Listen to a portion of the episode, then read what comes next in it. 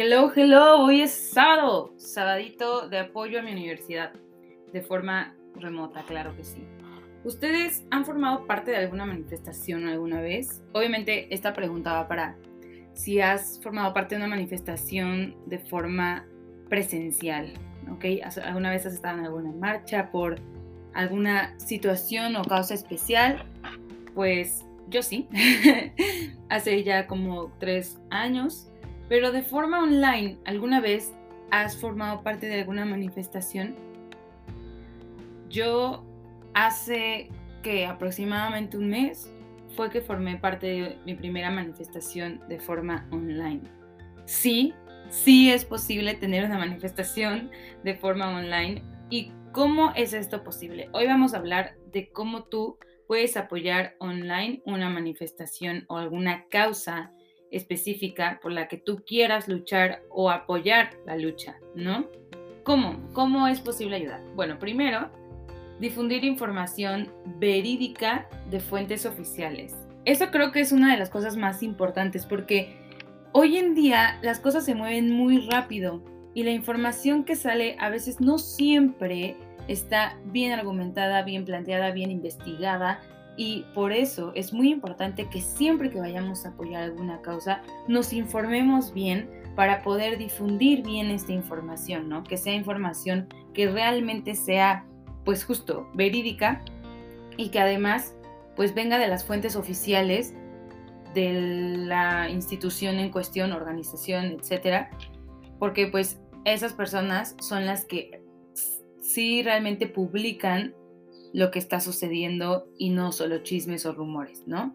En segundo lugar, pues puedes compartir fotos, imágenes, videos y demás en tu historia de Instagram. Yo la verdad confío muchísimo en las redes sociales en cuanto a la capacidad que tienen para hacer algo viral, ¿no? No solamente la gente, sino cómo es que usándolas bien, pues el algoritmo juega a nuestro favor. Entonces, aprovecha muchísimo el compartir en tu historia de Instagram, de Facebook, de WhatsApp, la red social que más uses, pero comparte estas imágenes, fotos, videos, frases, etc. Y con este punto quiero ir al punto número 3, que es Twitter.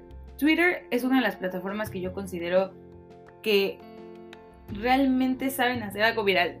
o sea, que saben poner en el, en el mapa las situaciones y las causas este, y las luchas de las personas y la información como un poco más verídica, porque siento que hay más gente seria usando esa, esa red social. Sí hay mucho hate en, en Twitter, eso podemos hablarlo después, pero también hay mucha gente muy seria que ocupa Twitter para informar. Entonces dale este retweet a todos esos, esos tweets eh, sobre lo que está sucediendo. Pero sí, sí debo decir que cuando tú tuiteas, o sea, tu propio tweet, usando el hashtag de que apoya la manifestación, es mucho mejor porque así apoyas el uso del hashtag y se hace más y más y más y más a que si le das solamente retweet así no se va a hacer viral. Entonces eso te lo recomiendo muchísimo.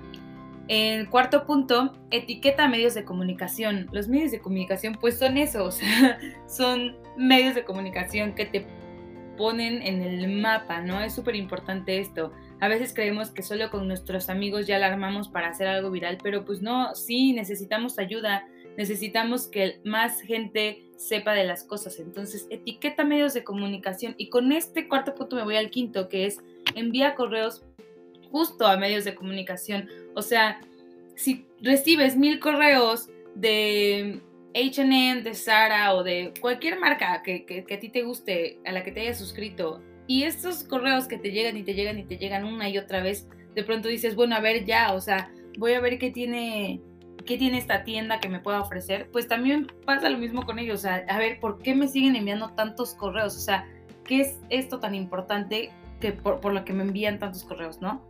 Entonces, envía correos a medios de comunicación o etiqueta a medios de comunicación, etcétera. Este, mm, sobre todo busca personas que te ayuden a hacer ruido, porque eso es lo más importante.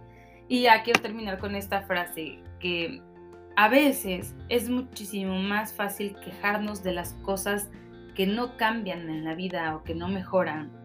Pero no sirve de nada quejarse si nosotros no ponemos manos a la obra para realmente hacer un cambio.